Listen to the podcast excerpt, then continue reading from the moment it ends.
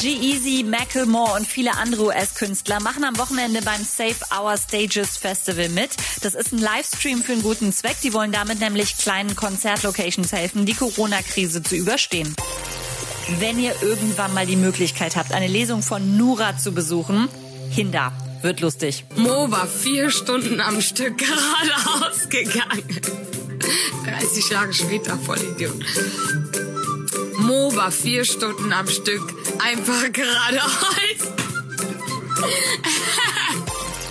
Was geht denn da schon wieder? Bowser ist mit Rin im Studio und verlinkt später auch noch Apache 207 mit dem Kommentar, das wird ziemlich krass. Und Logic hat für 200.000 Dollar eine extrem seltene Pokémon-Sammelkarte ersteigert.